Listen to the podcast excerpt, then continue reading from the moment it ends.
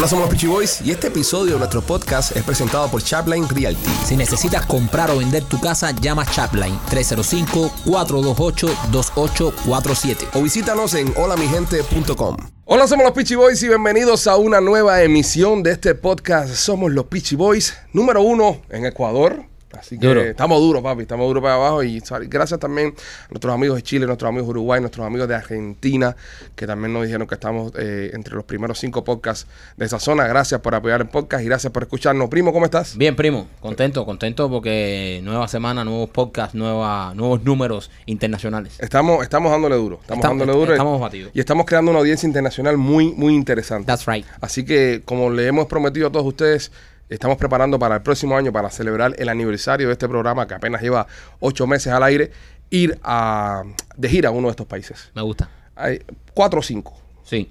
Ok, Machete, ¿cómo estás? De lo más bien, ¿y tú? Bien, bien. Me dijeron que, que andas medio enfermito. Sí, sí, tengo algo ahí. ¿Te está, Mon- Monkey Pop. te está cayendo algo? Sí. Pues, el, eh, Rolly, ¿cómo te encuentras? Excelente, Bien, ¿te sientes bien? súper bien, ¿Un fin de semana bueno? tranquilo, Eso es bueno, me gusta cuando la bajo pasas bien. control. ¿Y tú, López, qué tal? ¿Cómo estás? Chicos, saludable. Estoy Sí. más saludable que nunca. Oye, ¿por qué te estás usando los pullovers tan apretados, bro? No, brother, son los pulo los pullovers no están apretados. Sí, están apretados. Ah, es, que, es que él está más fuerte ahora. Ah, te estás poniendo más fuerte. Ponte fuerte, sí. ajustadores, Pipo. Sí. Pipo, esas son las ganas que tú le tienes ganas de caer a estas tetas. Ponte Así que no jodas ajustadores, más. por favor. Bueno, señores, en, en el día de hoy eh, estamos haciendo un programa especial. Eh, tenemos un invitado muy especial en este show. Pobrecito. Eh, es una persona que, que ha vivido mucho, sabe mucho y conoce mucho sobre el tema de, de protección, sobre estar ready, sobre ser una persona que te puede salvar la vida en un momento de dificultad. Y es para este podcast un placer eh, invitar a un ecuatoriano acá a este programa, el señor José Cherres, especialista en protección ejecutiva. ¿Cómo estás, José? Bien, bien, gracias, gracias por invitarme. Bienvenido a Somos los Peachy Boys. Gracias por estar aquí en su casita. Sí, sí, hemos estado. Ya, ya sé que soy número uno en Ecuador, ¿eh? Sí, sí, estamos. Mi tierra, mi tierra. En tu tierra, los ñaños. Los, Los- ña- Todos mis ñaños y mis ñañas. los ñaños nos quieren mucho por ahí abajo. Oye, eh, hemos estado siguiendo tu, tu página de Instagram, hemos estado siguiendo todo lo que has estado haciendo y me resulta fascinante es- este mundo de, de la preparación, ¿no? De cómo, cómo uno responder a situaciones de peligro y lamentablemente estamos viviendo en unos tiempos donde todas las semanas estamos viendo un tiroteo en algún lado. Tiroteo masivo o si no un tiroteo en una gasolinera o si no un tiroteo en, en- en un centro eh, comercial. Y una de las cosas que queremos hacer en este programa de hoy, para usted también que nos está viendo y nos está escuchando, es darle consejos, ¿no? Eh, A través de la experiencia que tiene José, de cómo uno prepararse y cómo uno estar ready para enfrentarse a una de estas situaciones. José, la pregunta más importante. ¿Qué aconseja a, las personas? ¿Que andemos por la calle eh, protegidos con un arma para defendernos? ¿O que andemos cerca de la policía? ¿O que- qué puede hacer una persona para protegerse así de su familia en un evento de esto? Mira, yo sé que ustedes los ven y los escuchan por todo el planeta. Toda la gente latina los está escuchando y hay muchos países que no tienen armas. Nosotros tenemos esa libertad de poder portar armas, eh, pero creo que lo importante para todos los latinos, para todos los seres humanos, hombres, mujeres, grandes, viejos, es estar alerta.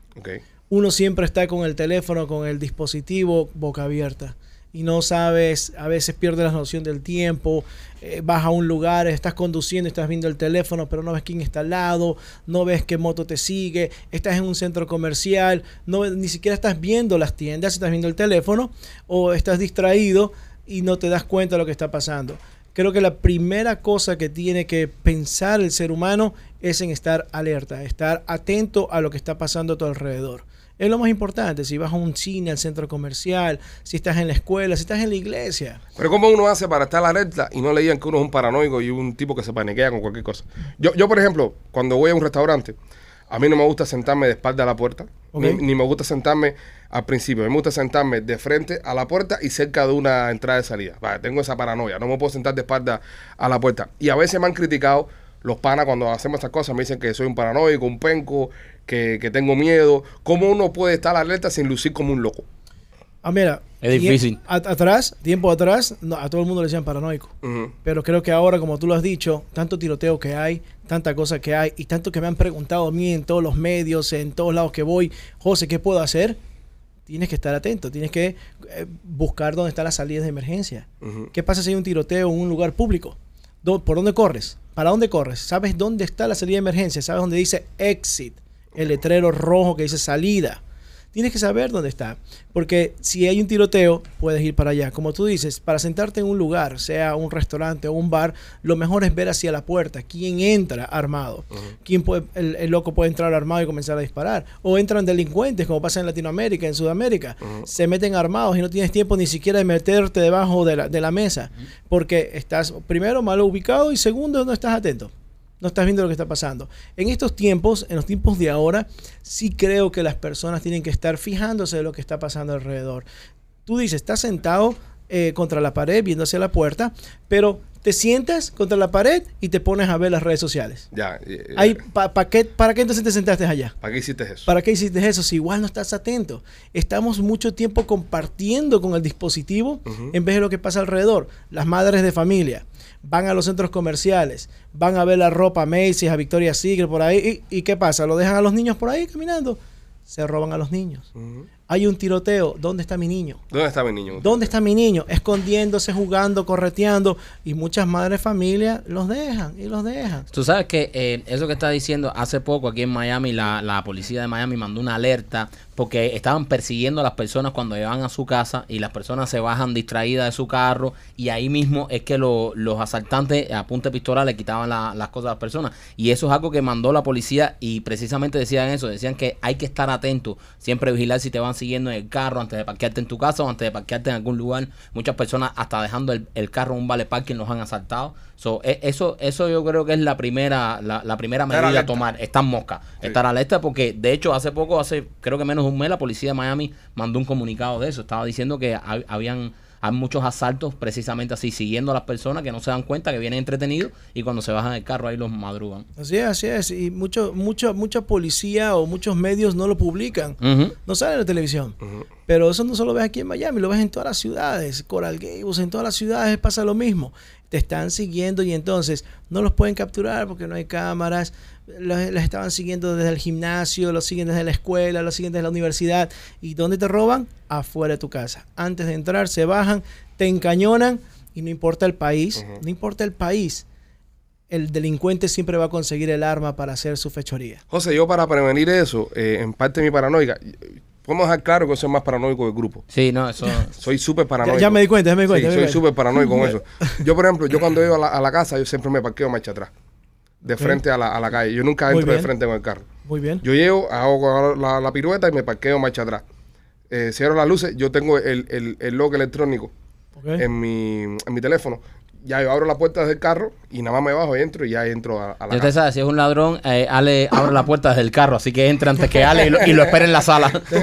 lo, lo puede esperar en la sala. Espérame adentro, espérame, espérame adentro. Para que esté cómodo, para que esté En lo que tú das toda la marcha atrás, el tipo se sienta y se sirve una cerveza ahí. Espérame adentro para que no te coja el calor acá afuera. Ni te piquen los mosquitos en la noche.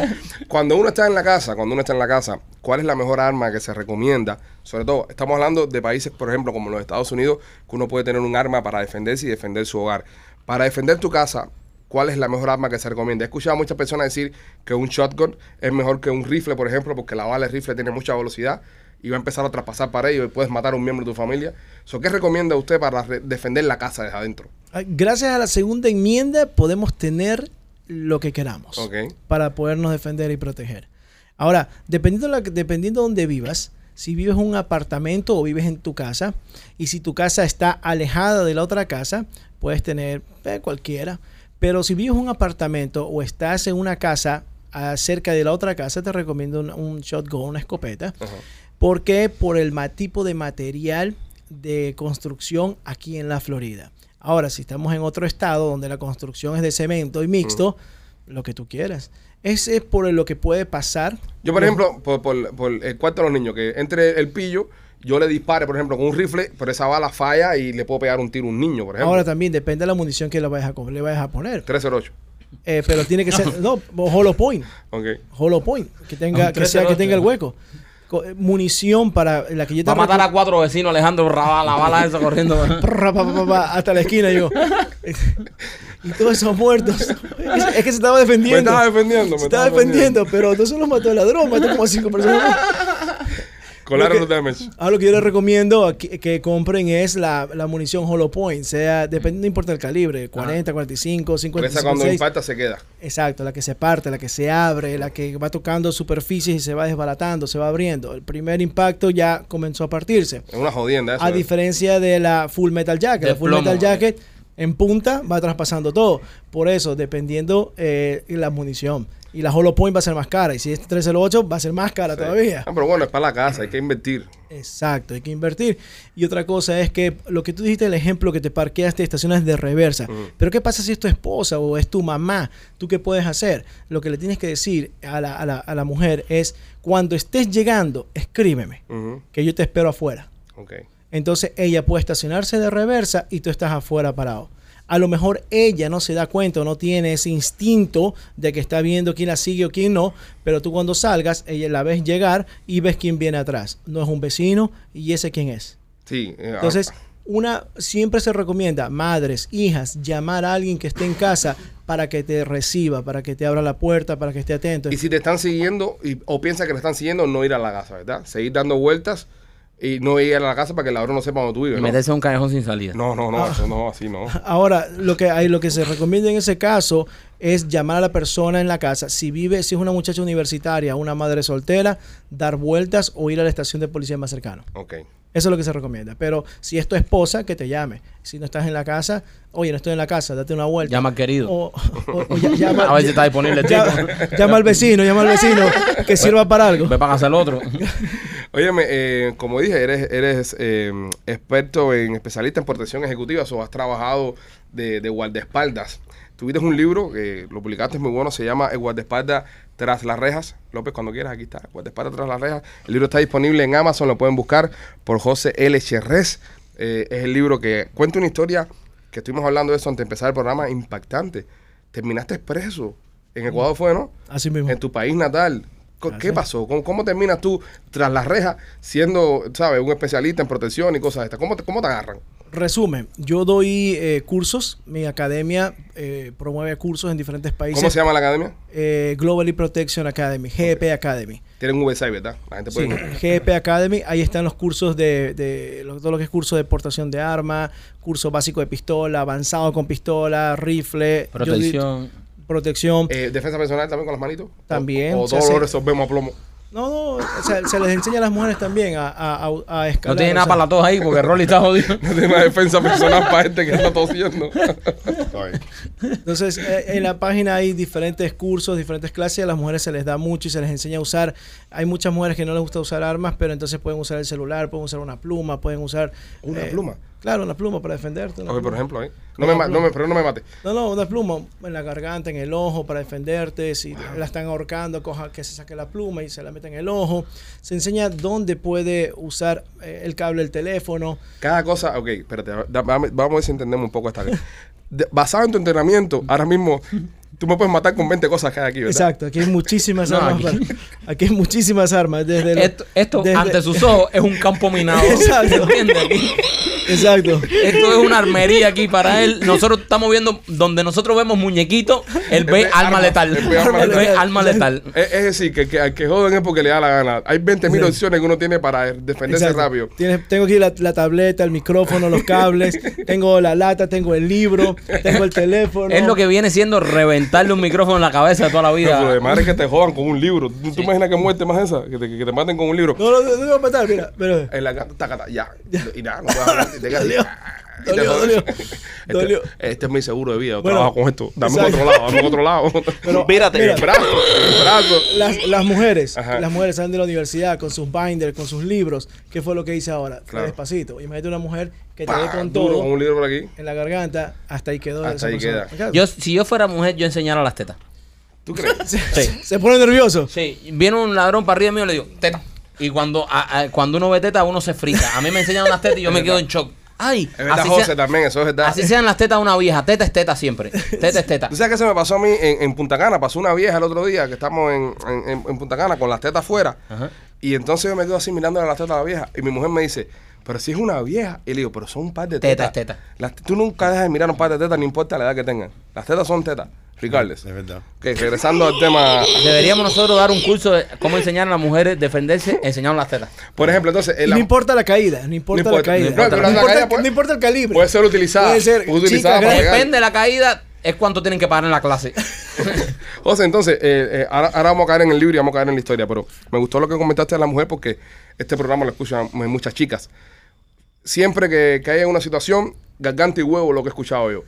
Hay muchas partes, garganta, bolas, canillas, la parte de aquí adelante, Ajá. la Oh. pantorrilla. La canilla. Duele, Exacto, ¿no? claro. Imagínate que te estén ahorcando, tú te sujetas de los brazos para que te haga aflojar esa persona, que te deje de ahorcar, no puedes hacer nada más. Tienes una pierna para apoyarte y la otra para golpearle la canilla. Ok. Porque se puede dar de lado, se puede poner de lado ese atacante para que no dejen las bolas, pero las canillas siguen ahí. Las canillas siguen ahí. Eso es, Y eso- es un y punto débil. doler. Y tú Sí. recomiendas que a las mujeres, Dios no quiera, la tratan de secuestrar, nunca se metan en el carro. Correcto, no. Idea, ¿no? Ajá, no, no, no. ya la vez que entran está secuestrada. No, pero tú sabes que muchas, muchas veces, muchas eh, veces eh, dicen. eh, no, lo que, lo que no. separa de entrar o no entrar es intento brother, secuestro y secuestro. Esto es algo serio. Sí, sí, sí. Muchas veces los tipos te dicen, mira, no te voy a meter un tiro si te meten en el carro. Pero si te meten en el carro, te jodiste de todas maneras. Exacto. ¿Sí? En- Entiendo tu pregunta. Ajá. Eh, la- la- lo que Ellos son nosotros- unos imbéciles. Lo que, nosotros, lo, que, lo que nosotros decimos es Sí. pelea por tu vida. O sea, pelea por tu vida que si entras al carro eh, va a ser mucho peor. Correcto. Afuera tienes más opción de que no te va a disparar y si gritas o haces algo, persona- te suelta y se va a ir y, y fue Entonces, fracasó. Rolly opta que le peguen el tiro a la mujer. Sí, es lo que está diciendo Rolly, supuestamente. No, pero yo no pienso en un lugar público el tipo va a meter un tiro, pero si te mete en el carro y te Eh, lleva por un Mira, Rolly. Rolly, si tú ves un van que dice colombianas gratis, Ajá. pintado así con pepper spray, no entre. me jodí. Te jodiste, ¿entiendes? Jodí. Muy, joder, muy joder. tarde, entró el fin de semana pasado ya. te, te secuestran. Este, entonces, para las chicas, eh, ojos también. Eh, Los ojos. Los pulgares en los ojos Los funcionan. pulgares en los ojos, la garganta, La bola. Los, Yo- yo tengo que- dedos, los dedos en la oreja, ¿En los oreja? dedos, los dedos gordos No jodas, men. en la, en meterle en la oreja, metérselo en la oreja. Eh, Eso eh, duele. Yo, yo he visto, José, eh, muchas veces que hacen estos videos instruccionales donde los profesores hacen todo este tipo de, de defensa personal y lucen muy lindo en la técnica. Exacto. O sea, tú lo ves muy bonito, que en cámara lenta todo, ay, qué bien como se zafó. En la práctica esto realmente funciona, porque cuando un hombre de tu tamaño le cae arriba una tipa de 100 libras y la agarra por cuello, ¿tú de verdad crees que esa mujer tenga un chance de darte un golpe a ti en la canilla que te va a doler? Mira, lo que dices de los de esas artes marciales, esas defensas, toda película, de todo bonito que se ve. Hay un cabrón por ahí que está jodiendo. El secreto es de que alguna vez esa mujer lo haga. La memoria muscular. Si ella una vez hizo lo de los ojos, pateó en la canilla, Oye. lo Ya va a poder queda- hacer. se le queda grabado. Se le queda grabado. Les voy a hacer el gran ejemplo de lo que es la memoria muscular. Cuando son chiquitos, a los 8, 9, 10 años, ustedes peleaban lucha libre en la cama con a lo mejor el hermano, el primo. ¿Ustedes hacían eso o no? Sí, sí. Sí. Ok, eso lo aprendieron a los Yo, 8 sie- años. yo siempre tiraba un pedo y me soltaban. Soltaba ahí mismo. Ahora, te- eh, pasan los años. A los 40 años, nunca hiciste artes marciales, nunca peleaste, nunca hiciste nada. Te toca pelear en el supermercado. Lo primero que va a venir a tu cerebro bajo estrés cuando una persona te lanza el primer puño, te vas a acordar de ese pedo que te tiraste. Sí. Sí. Eso es lo que va a hacer tu cuerpo. Tu memoria muscular va a ser recordar lo que hacías a los 8 años en la cama luchando con Un tu trigger, primo Un trigger. y de ahí el pedo. Y eso es lo que vas a hacer. Lo único que tienes en tu cabeza para defenderte. Pero si tú una vez eh, aprendes a hacer alguna técnica con los, con los dedos o alguna vez agarras el arma, te enseñan correctamente a cómo disparar por primera vez, el, el momento que tengas que salvar tu vida bajo estrés, bajo presión, vas a coger esa pistola y vas Y a disparar. bien. Exacto. Porque Es eh, por memoria, muscular, exacto. más nada. Eso es lo que, eso es lo que pasa cuando Pero la con los entrena. entrenamientos, eso. eh, Y de entonces, si quieres eh, ser profesional o quieres ser un experto, practica, practica, practica, practica y practícalo hasta que se No, y vamos a decir una cosa y vamos, y vamos a estar claros, señores. Hay muchas personas que están escuchando este podcast. No todos viven en Disneylandia. Muchas personas, puede haber una mujer que está escuchando este podcast que está sufriendo violencia doméstica en su casa. Seguro. Que tiene un marido que de vez en cuando le mete un guamazo y, ¿sabe? Y le da golpe y eso. Y Y, que puede se ser. pasa. Y que se pasa. Puede ser que ella, eh, eh, ¿sabe? Vea la, la academia que tiene José, entre, se ponga a averiguar, se ponga. Nada más que encuentre una foto que le diga que si la cogen por aquí, le tienen que hacer así a las manos. Y con eso, por ejemplo, se, se, se salva, ¿no? Y este tipo de cosas pueden ayudar a gente también. Son, son muy importantes. El, ajá, sí. cuando, cuando le he dado charlas a las mujeres, eh, eh, gratis de defensa personal en los gimnasios y reuniones entre mujeres, la algunas mujeres, no la mayoría, algunas eh, se ponen a llorar cuando me preguntan algo. Por ejemplo, lo del Wow. carro. Lo del carro. ¿Qué pasa si me suben a un carro y me quieren violar en el carro con una pistola? Y entonces no hay ninguna manera para, para yo zafarme de eso. Y yo le dije, si existe. Como la que tú dijiste, te subes al carro, la subió al carro, está apuntando y la va a violar en el carro porque es un solo conductor y una sola mujer. Eh, la, la señora comenzó a llorar. Y yo le digo, si hay una manera. Me dice, ¿cuál es? El hombre, el violador, tiene que soltar la pistola. O para bajarse los pantalones, o para bajarle el panty, o para bajarse la bragueta. El momento en que suene, suelte esa pistola, es cuando usted tiene que actuar. Usted tiene que luchar por su vida. Meterle los ojos, meterle la- las uñas en los ojos. Agarrarle esos huevos y arrancárselos. Y salir corriendo del carro.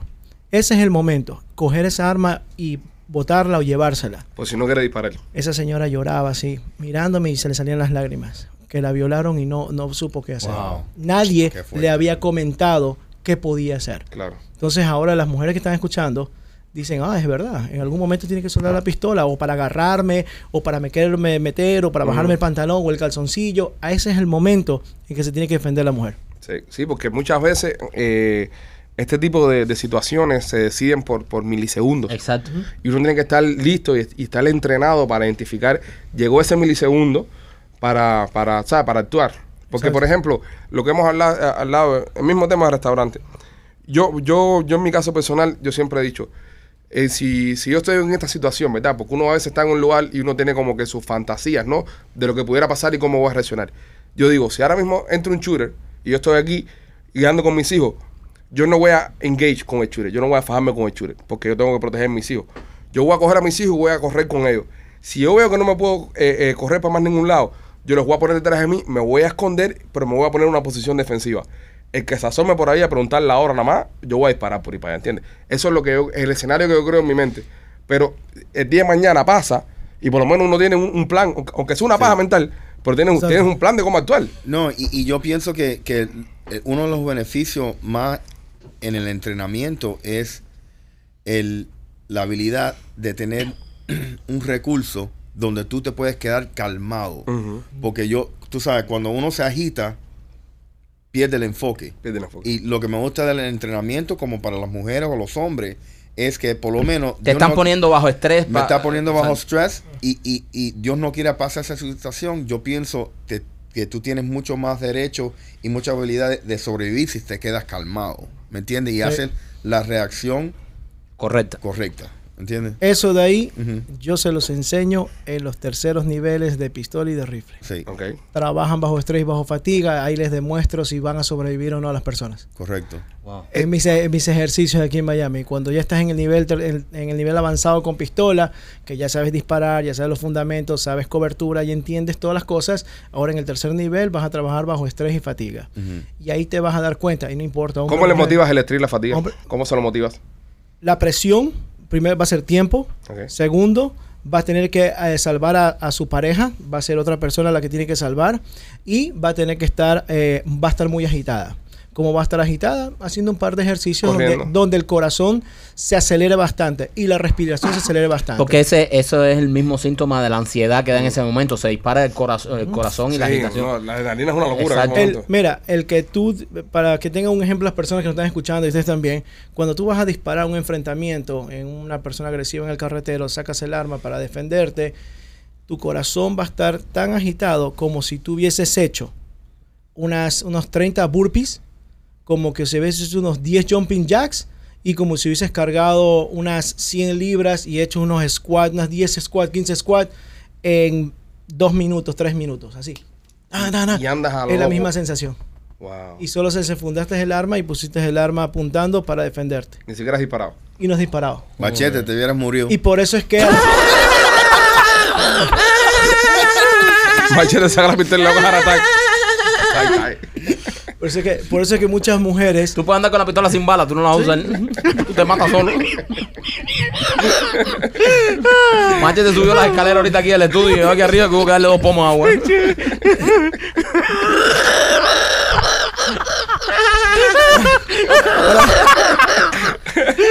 para personas con muela y guardaespaldas. Estúpidos. José, la posibilidad de sobrevivir más grande que tiene Machete, entonces es contratar un servicio como el tuyo, ¿no? Claro que tú un guardaespaldas. Hello.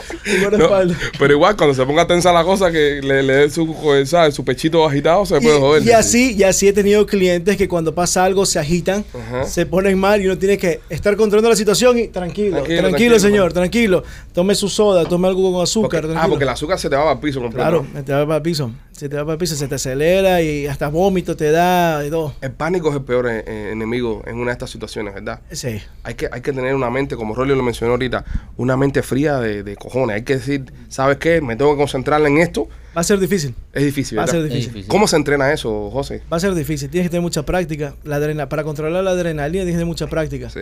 Eh, es, mucho- verdad, es verdad que dicen que fear keeps you safe. Yes, you're right. El miedo te mantiene seguro, Ya. para los que Ajá, no hablan el- inglés. exacto, el miedo te mantiene seguro, es verdad. ¿Por qué? Porque el miedo te va a hacer usar toda tu memoria muscular y todas tus habilidades. Y te va a sacar fuerza de hasta donde no tienes. En, ca- en caso de, de Michael, que le tiene pánico a la mujer, Sí. Por eso salvado mi vida. seguro. No, pero la mujer de Marquito es su guardaespaldas también. Es verdad. Cada vez que hay un problema, la mujer de él es la que Mi saca el mujer me quita en medio. Lo quita se en medio y se pone ella. ¿Qué pasa? Y ahí Y tú sabes. dispara, pa, pa, pa, pa, y lo mira y le dice, eh, y lo mira y le dice, coge una Coca-Cola. Relájate. Tranquilo, Pipo, que yo controlo. To- Tómate un refresquito. Entonces me, me da un refresquito y yo me calmo. José, eh, este libro se llama eh, Guardaespaldas tras la reja. ¿Qué fue lo que pasó? Porque es un libro de- basado en la historia real. Sí. No es un cuento que tú te inventaste de todas las historias que, ha- que has vivido y que has participado, sino que este libro de tu vida. ¿Qué fue lo que pasó, José? Eh, hicimos, organizé un curso de guardaespaldas allá en Guayaquil, en Ecuador, para civiles y uniformados. Se podían registrar por medio de la academia. Viajé con mi equipo para allá. eh, renté el mejor campo de tiro en, en- en el Guayas, que es donde hacen competencias internacional de tiro. Eh, lo renté. Ese, ese campo de tiro tiene más de 40 años y cero problemas. Fui para allá, eh, estuvimos haciendo el curso el último día que fue que comenzamos a disparar con una sola pistola entre 19 alumnos. Eh, hicimos los primeros disparos de calentamiento, llegó la policía, tú, eh, llegó la policía y comenzaron a decir paren el, el- el entrenamiento, pararon otros campos de tiro que estaban disparando otros socios y dijeron que había un, un menor muerto a casi un kilómetro de distancia. Wow. Cuando me dicen eso, yo, ¿Mm? ok, yo estoy disparando 9 milímetros, full metal jacket, munición recargada, de una Baby Taurus, no puede llegar más de 200 metros en línea recta, en parábola tampoco. Eso no es mío, le decía el policía. Y me decía, no, que vamos a investigar, vamos a investigar. Eh, para no hacerte largo el cuento, se enteraron quién era yo. Eh, al día siguiente, esa misma noche, me, me arrestaron. Me dijeron que tenían que detenerme para que no salga del país. Y en todos los medios de canales de televisión y noticias comenzaron a decir que un ex guardaespaldas de Donald Trump mató a un niño. Wow. Porque fuiste guardaespaldas de nombre. Sí, hace cuando antes de que sea presidente, fui por una semana aquí en Miami. Y, y entonces comenzaron a sacar todas las imágenes. Ajá. Y imágenes que yo ni había visto, habían imágenes ahí, las pusieron en todos los medios de televisión, en los periódicos, en todos lados. Fue algo mediático. Esto es cuando Correa eh, era presidente de... No, ya, ya Correa justo había salido. Era en la transición. En la transición ya, en la transición. Entonces eh, me llevaron a la penitenciaría, a la peor cárcel de Ecuador, entre 9.000 presos. Y desde que llegué eh, pensaban que era mexicano.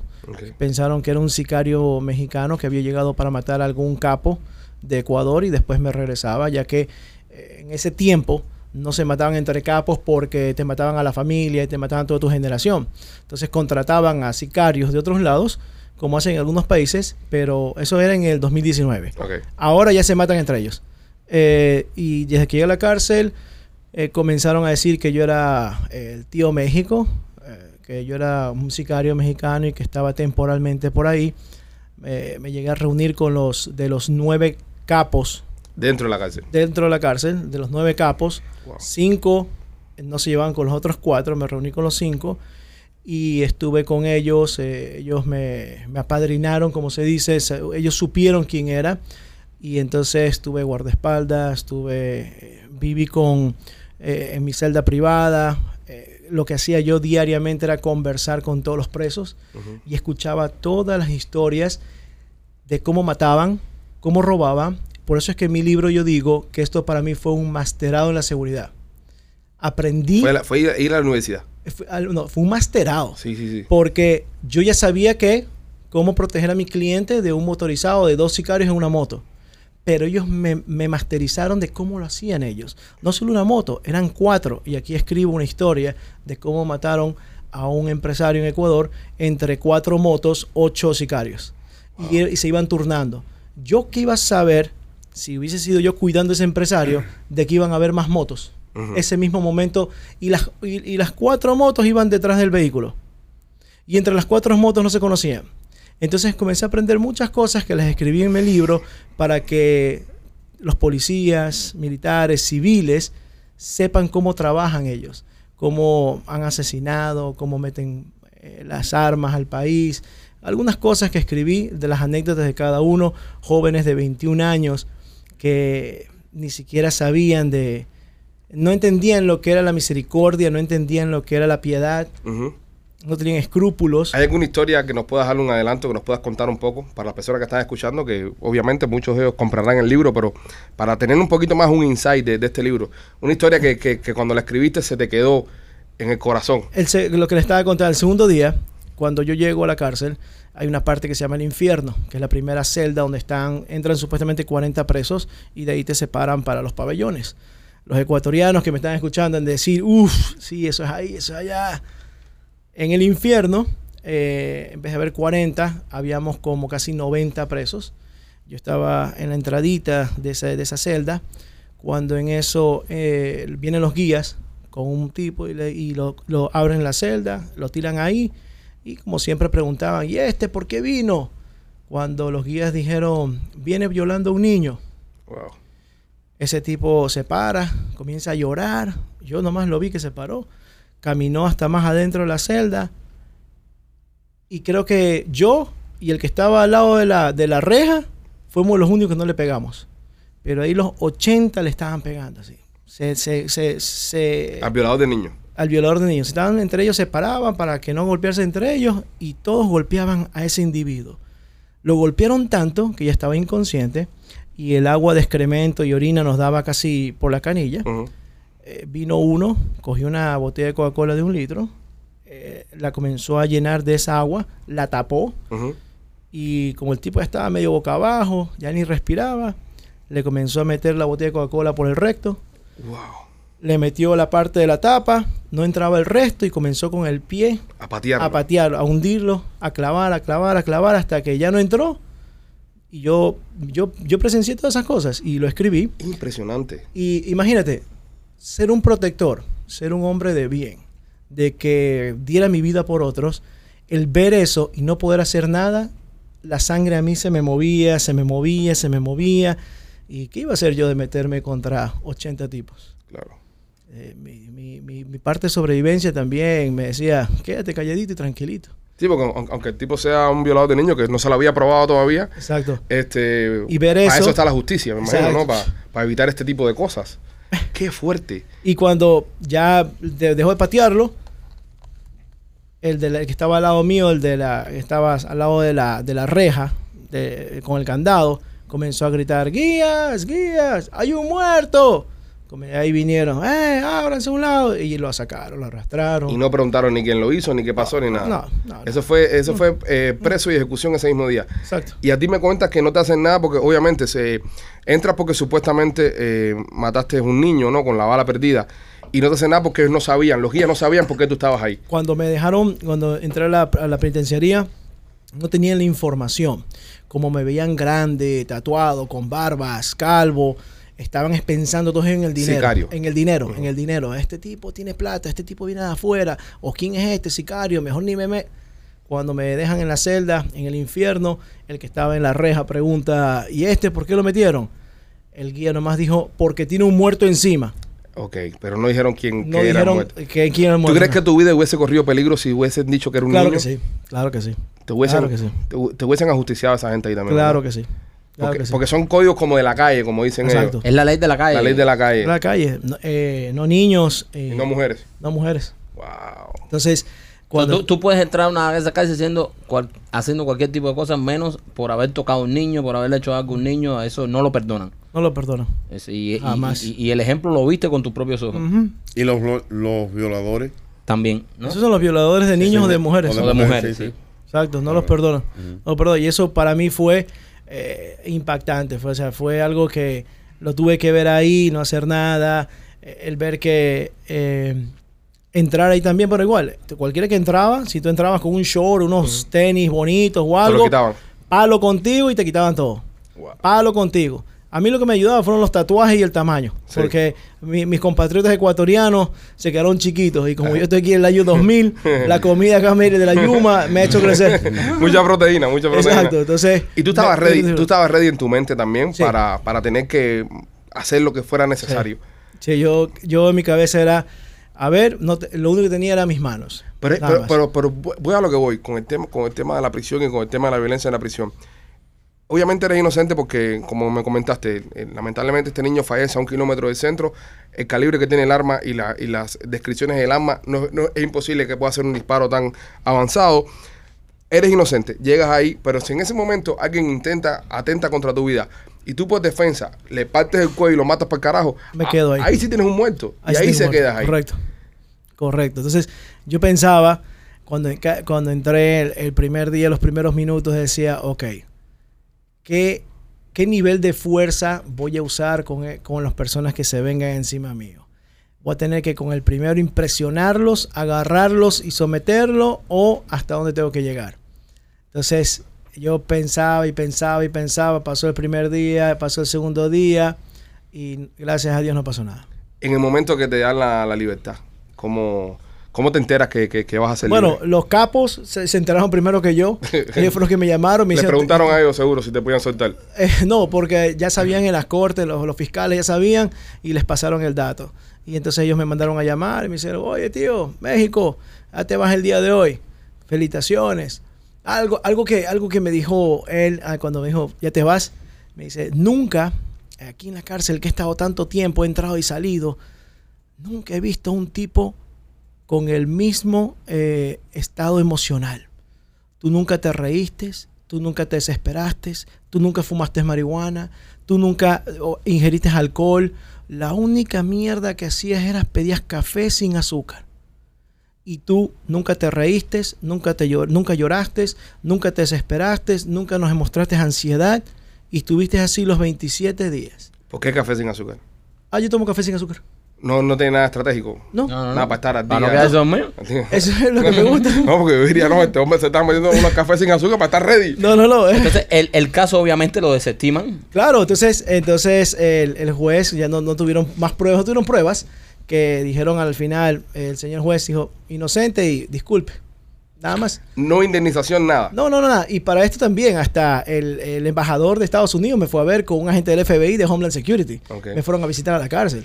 Porque llevaron una carpeta mía grandísima y fue una sala privada cuando me dijeron el embajador está aquí con dos agentes federales. Yo, cuando llego, uno de Homeland Security me dice, José, tú has tomado entrenamientos con amigos míos.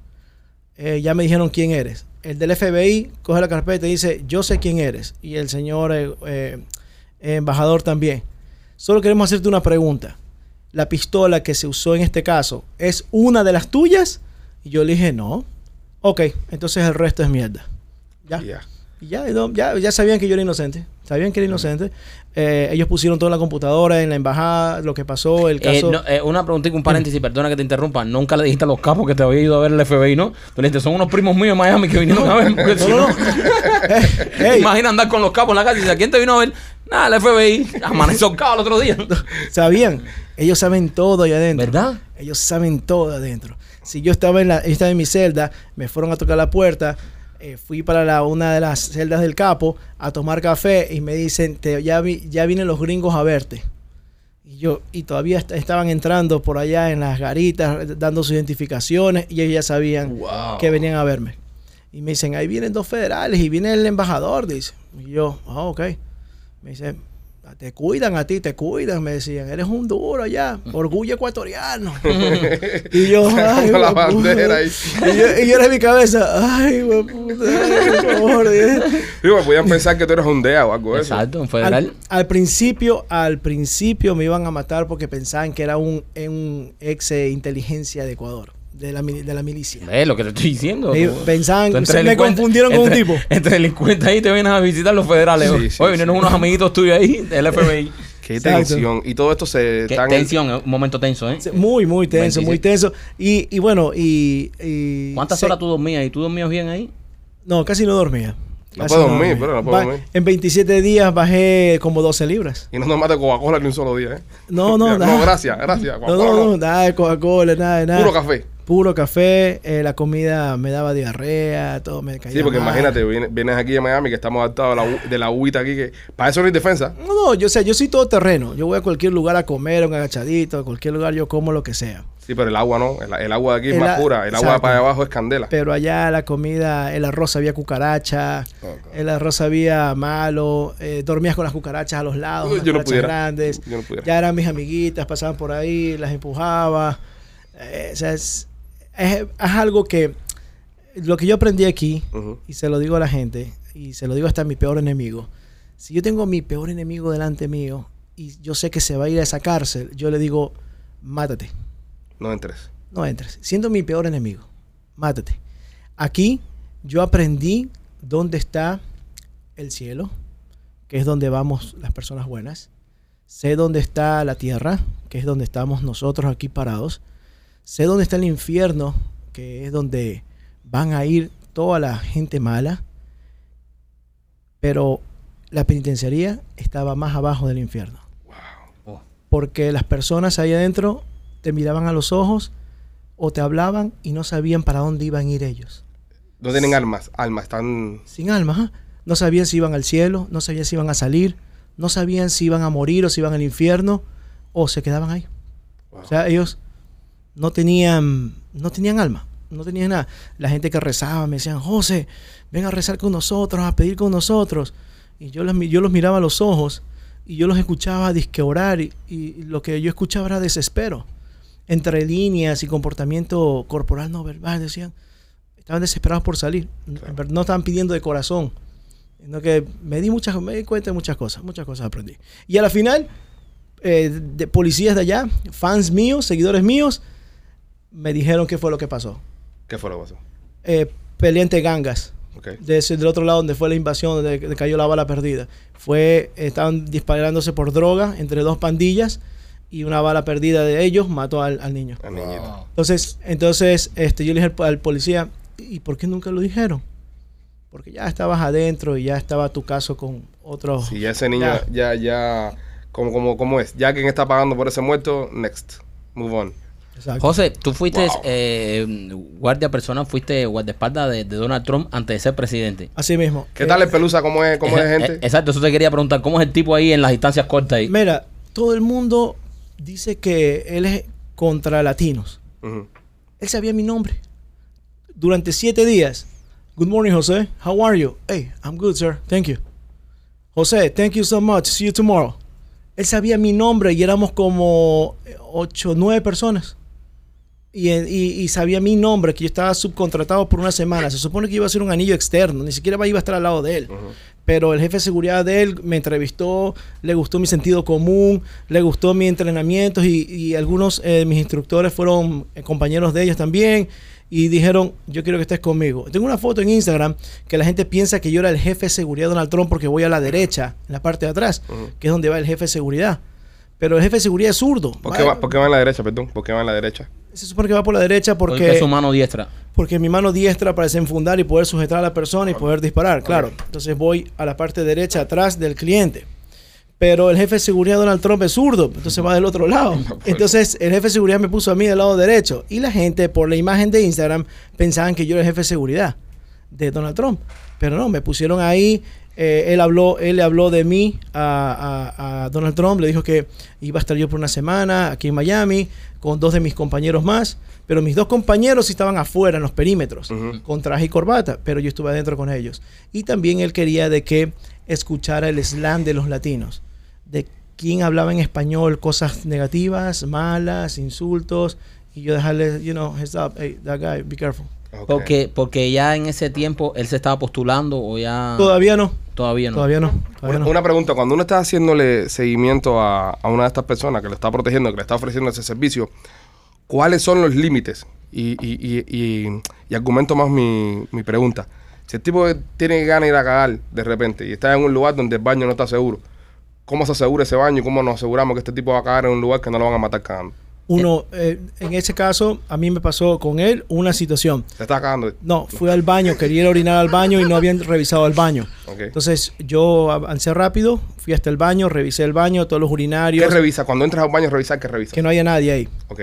Primero que no haya nadie. Y si son los inodoros antiguos que tienen tapas, a levantar la tapa y ver que solo haya agua allá adentro y no haya ningún dispositivo. Cerrar en los cuatro cagaderos, se los revisa, no haya nadie y uno se para fuera del baño. José, si hay un tipo cagando ahí, ¿qué, sepa? ¿Qué, qué, qué, qué hace? Se deja saber al jefe de seguridad que todavía no venga con el cliente porque hay alguien haciendo número Y dos. si el cliente no puede esperar y dice, tengo que entrar, José, porque si no aquí me voy a joder. Le toco la puerta, le digo, amigo, ¿está bien? Sí, sí, ya salgo. Ah, ok, gracias. Pero no puede entrar el cliente con el tipo en el Sí, baño. puede entrar, pero vamos Pero a estar tienes que adentro. entrar tú también. Entramos, Ahí. estamos adentro. Entonces claro. le abre la puerta que está cagando y se le para al lado. No, no, no, no. y se le dice, dale, que termina ahí. él, Te traje wipes. él, él entra a cagar y nosotros estamos afuera, viendo que no pase nada del otro lado. Ok, Estamos ahí dos personas. Si, él, si el cliente está solo, igual, un seguridad tiene que estar dentro del baño.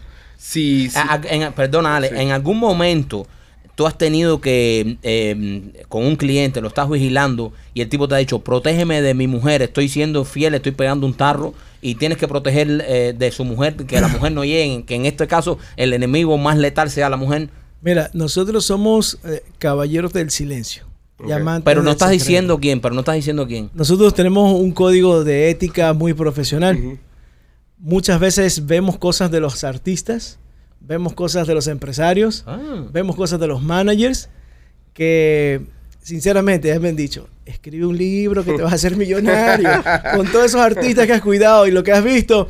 Pero no, eh, ¿Cuál es el artista más famoso que has cuidado? el artista más famoso que he cuidado, eh, artista famoso, Justin Bieber, Oh, duro. puede ser. Súper famoso. Eh, el manager de Future me llamó, ¿Alguno que sea menos famoso? eh, me llamó pero no me contrató. De los latinos.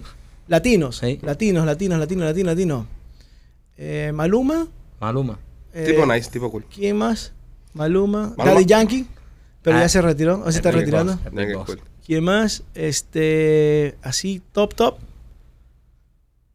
Es, es muy paricero Maluma. Sí. Sí. Es de fiesta, ¿eh? Es de Sí, fiesta. de fiesta. ¿Cómo haces tú, por ejemplo, cuando estás con Maluma y de repente viene una, una chica y le parte para arriba de repente? como uno? Porque estamos entendiendo que es una fanática, pero desde el punto de vista de ustedes es una amenaza. Que puede venir a dañarlo, o puede venir y pegarle con algo. So, como tú neutralizas a una fanática que le da para encima a Maluma De manera sin cool. hacerle daño de manera cool. Tratar, tratar de sostenerla, tratar de sostenerla, agarrarle la cintura. No te tican. abrazarla. Cuando medio, medio la está, medio la estás abra- eso no se dice. Códigos de ética. Código Códigos, de ética, código de ética. Códigos de ética, no se dice. Y cuando dice, ¡ay, que me cogió la nalga! No, yo te estaba agarrando, mi amor. Yo te estaba quitando del medio. Exacto. Entonces, ¡ay, que te dio la vuelta! Eh, se, la, se, la, se la abraza, a lo que la estás abrazando, le sujetas el brazo, la hace más para allá. Hay técnicas. Y si hay- se pone muy pesada, ya un pellizcón, tú sabes. Ya Se levanta. Se ya. levanta en peso, camina con las patitas en el aire y se ponen donde va de todo ladito. Puede ser. No, o- porque hay fanáticas estas que se ponen súper intensas y se dio el caso, creo que una vez a Leonardo DiCaprio le cortaron en la cara o algo de eso, una fan que... Bueno, mira, yo te voy a hacer una anécdota. Nosotros una vez estuvimos trabajando en México y en México los, los fanáticos son bien cariñosos con, con- con los artistas. Y estábamos en este evento, teníamos un- un- una persona de seguridad que nos estaba protegiendo. Acá le mandamos saludos a Iván, van. el gran Iván, que era igual que tú, así fuerte, grande. Pero entonces, eh, cuando nosotros nos estamos montando en la van para irnos, que la gente viene a saludarnos, eh, eh, eh, un- una, una, una, una chica se acerca mucho a nosotros, Iván la empuja y la madre de la chica estaba ahí. Y le dice, no le empujes, hijo de puta. Y le tira un puño y le arranca este diente, Iván. Porque estoy hablando de una vieja, brother. Pero una vieja mexicana.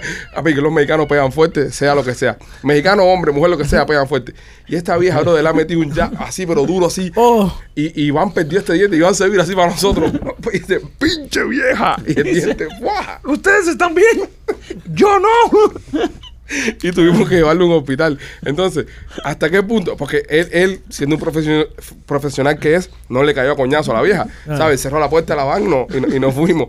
Pero ¿hasta qué punto tú toleras abuso hacia ti para defender a tu cliente? De- depende también de, o sea, tienes que ser muy tolerable, no puedes tomar personal las cosas, tienes que tolerar mucho, mucho, Sí. mucho, hasta que use violencia. Una vez que use violencia, venga Ya. para acá. Porque Una si vez que usa violencia esa persona, ya no es un fanático, ya es una amenaza, ahora sí, Ok, es real. Y entonces ahí sí vamos a poder usar otras habilidades, otros movimientos, otra presión para esa persona. Y, y hay conflicto entre, vamos a decir que tú estás con un artista y hay conflicto entre la seguridad y los bouncers de la ¿La discoteca? de las discotecas. La mayoría de, mayoría de veces ha pasado, Sí. sí. ha pasado, pero por mi experiencia yo trabajo diferente. Sí. Yo ya llamo, llamo con al gerente, hablo con el gerente, me Ok. identifico seguridad quién voy a hacer, solicito más seguridad para mí, que los bouncers de la discoteca estén listos para mí, eh, todo eso. Entonces cuando yo ya llego, no tengo ningún problema. Eso pasa cuando el seguridad no tiene conocimiento, no tiene experiencia, no tiene práctica. Es el que, él, ven acá, cuídame a mí, Exacto. vamos para allá, esta es mi seguridad y él comienza a tener problemas y él profesionalmente no llamó a saludar, no llamó a identificarse a la discoteca, no habló con el manager, mira manager, vas a tener una fotito con mi cliente al final, por favor ayúdame, vamos a estar en una mesa privada, ponme dos de tus muchachos, a esos dos muchachos grandotes que vienen a- de la discoteca a, a colaborarme a mí, que soy el seguridad de mi cliente, yo le doy sus 50 dólares, sus 100 dólares a cada uno y ellos me aman más a mí que a mi cliente. Seguro. Entonces, eh, si necesito fuerza, aquí los tengo, mis dos muchachos de la discoteca. A diferencia de lo que tú preguntaste, de que ellos vayan a venir contra mí, Correcto. o viene la competencia, no. Cherres, regresa cuando tú quieras. Seguro. Claro. Esa- Regresa. eh, Traémoslos a todos para acá. Exacto. Sí. Cuando ustedes están en, en operativo, porque esto es fascinante. Yo sé Oye, ojalá que nosotros fuéramos famosos para contratar a este tipo. ¿eh? Sí, sí, sí. Me sí. siento seguro con este tipo. Oye, No, y más machete. sí, Machete lo necesita. Machete que le tocan tanto los senos por ahí. Sí. Eh, el... A mí no, a López. A López, a López. De los senos es López. Eh, es es fascinante y sé que las personas que están Oye, escuchando pecho. y están viendo le- les gusta, ¿no? Cuando ustedes están protegiendo un tipo, en este caso, por ejemplo, como Donald Trump, que regreso al tema de Donald Trump, eh, ¿qué están mirando ustedes? Porque siempre los veo que andan con gafas, con el polvo oscuro, es para que la gente no vea para dónde están mirando, me imagino. Pero ¿qué buscas tú en un crowd? No, por el sol. En, en, en- no, es para, es para que no lo vean los ojos. la gente le molesta Para el ver sol. culo. No. ¿Qué buscas tú en, en un grupo de personas? Por ejemplo, hay cinco personas que están parados mirando a- al, al presidente y uno de estos cinco tipos está con las manos así como metidas en los bolsillos y no se le ven las manos. No. Esos son tipos de cosas que ustedes los, los, los mantienen en, en el límite, ¿cierto? Lo, lo que yo les enseño a mis muchachos ahora, a los escoltas, son tres pasos. Uno, cara. Dos, manos. Tres, cuerpo, cuerpo completo. Ok. cara, para dónde está viendo, su mirada, si está nervioso, si lo ve, no lo ve, si esquiva la mirada de la seguridad. Esa es una. Un flag. Segundo flag, las manos, ¿dónde las tiene? Si las tiene guardadas en el suéter, en el jacket, en el pantalón, las tiene hacia atrás. Y tres, el comportamiento de todo su cuerpo. Si el pie lo está moviendo así rapidito porque está nervioso, si se agarra mucho a la mochila que carga, si se está cogiendo mucho la gorra, si se seca, si le pica mucho o está tomando mucha agua ya esa persona es un flag para nosotros y la identificamos por radio y le mantenemos un ojo ahí. Si hay algún movimiento tosco, la persona o el seguridad que esté más cerca de él es el que va a reaccionar. Son cosas que se les enseña al personal. Esto es una ciencia. Es una Wow. ciencia. Esto es una ciencia. ¿Has estado en algún escenario donde han habido francotiradores y cosas A ver, apuntando a la gente? la gente que me sigue en mis redes sociales saben que yo he estado en dos tiroteos. Uno en México, una emboscada vehicular y otro en aguas internacionales saliendo aquí de Miami. Como en aguas internacionales, espérate, porque Marquito recientemente un nuevo capitán, tiene un bote, este de acá, y le encanta andar en bote por ahí. Eh, ¿Qué pasó en ese barco? Nos íbamos para las Bahamas con unos clientes de aquí, un barquito que tiene tenía cinco cuartos, cinco cuartos, Bobería de barco, bobería una bobería de barco, una familia y nos fuimos a las Bahamas, aguas internacionales, aguas internacionales, eh, que lo que pasa que hay muchos piratas y los piratas traen drogas o eh, ilegales. Ah, el, Entonces- barqui- el barquito mío no es aguas internacionales. Entonces, entonces en aguas internacionales, yo- eso sí lo aprendí por medio del capitán. Yo le digo, ¿y para qué esta, esto- estos tipos que nos quisieron secuestrar iban a coger nuestro yate? Y dice, uno, pasan despercibido y dos, regresan por el mismo GPS. Yo no sabía lo del GPS. Te regresan por la misma ruta. Exacto, yo no sabía que quedaba marcado eso Claro. ahí, en los GPS de los botes. Entonces ahí me enseñó el capitán. Pero eso fue porque traían, parece droga, porque eran tres hombres de color con rastras, sin camiseta, sin bandera. Eh, el capitán los identificó. Eh, uno de mis muchachos estaba durmiendo, mi compañero, el otro compañero estaba en la parte de adelante y en la parte de atrás del, del bote. Eh, dijeron por radio, el capitán dijo por radio que se le acercaba una lancha rápida. La vi, binoculares, y entonces le dije a mi compañero que disparara al aire. Disparó al aire para anunciar, para avisar que estamos nosotros acá. No, hacían, no decían nada, volvió a disparar. Estábamos con rifles, con portaplacas, con pistola, en short y con camiseta y, y chanclas. Eh, y ahí fue cuando comenzamos a escuchar el... Las balas en el agua. Exacto.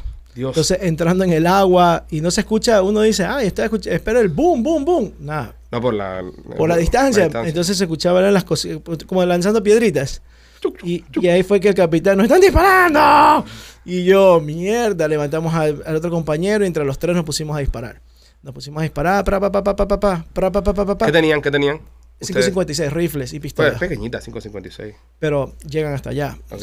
Entonces disparamos, disparamos y ahí vimos que se dieron la vuelta y se fueron. El capitán había llamado a los guardacostas. eh, a los 10 minutos, 10 minutos y más o menos, el helicóptero de los guardacostas. Eh, a la guardacosta americana. Sí, la guardacosta americana. Entonces nosotros así, así, así, para allá. Y entonces el helicóptero... tu, tu, tu, Y nosotros, wow, nos sentimos ahí. Uh, Somos en Navy. pero como los, exacto, ya, ya- Navy SEAL. Pero cuando a los 25 minutos llega la lancha de los guardacostas, Motherfucker, let me see your hands, let me see your hands. Y ellos no nos dejaron de apuntar hasta que no tenían nuestras credenciales en la mano. Directamente no juegan. Nada, se, se subieron a- y nos dejaron de apuntar. Y yo, I'm on your side, man, I'm on your side. I'm a security, my bodyguard, it's my friend, my friend. Okay, I got you, man. I got understand. you, got you. Yeah, I understand. I got you, yeah. Agacho, pero con el rifle en tu Ah, cara. Y con la pistola de la, de la lancha, que eso es como Ellos un estaban en 30. la lancha, sí, estaban en la lancha, pero se subieron los guardacostas. Y me di cuenta que los guardacostas trabajan diferente en aguas internacionales. Oye, José, ha sido una entrevista, de verdad que la hemos pasado bien, hemos aprendido mucho y sé que las personas que están escuchando y viendo el podcast se van a caer con ganas de más. Seguro van a hacer 20 mil preguntas. Hagan preguntas, hagan preguntas en los comentarios porque después lo vamos a estar leyendo. También recuerde que puede ir a, a la página de la academia. ¿Cuál es la página de la academia? gepacademy.com.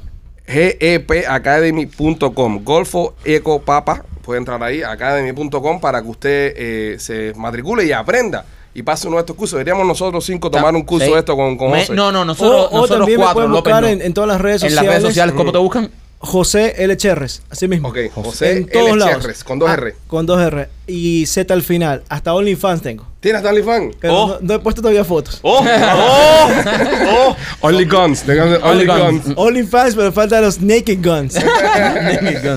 Óyeme, pero entonces, eh, si usted está interesado en adquirir estos cursos de defensa personal, de cómo estar ready para una situación de esta, que lamentablemente en el mundo que estamos viviendo, señoras y señores, puede pasar en cualquier momento, José lo ofrece en su academia. Les recomiendo el libro, El guardaespaldas tras las rejas, ya escucharon parte de la historia. El libro está gráfico, el libro está fuerte, el libro es la vida real. Usted puede adquirirlo en Amazon, está disponible ahora mismo. Si usted entra en amazon.com, lo pone El guardaespaldas tras las rejas por José L. Cherres. Usted puede comprar el libro. Y nada, José, darte las gracias, bro, por pasar por acá, por nuestro podcast. Yo le tengo una pregunta, ¿eh? ¿Tienes una pregunta ahora? Tengo, tengo una pregunta. Pero mátalo, por ¿Eh? favor. Yo Mátalo. tengo ya, una ya. pregunta, porque yo no puedo tener una pregunta ahora. Ok, dale, haz tu pregunta. Ok, José, ¿cuál es el, el perro que más protección da? Anda, El, El perro que más protección da. bueno, eh, el pastor alemán o el Rottweiler. No, ¿Cuál es, López? es el can dado. Lo jodió. Mátalo, José. Búscame una botella de Coca-Cola ahí.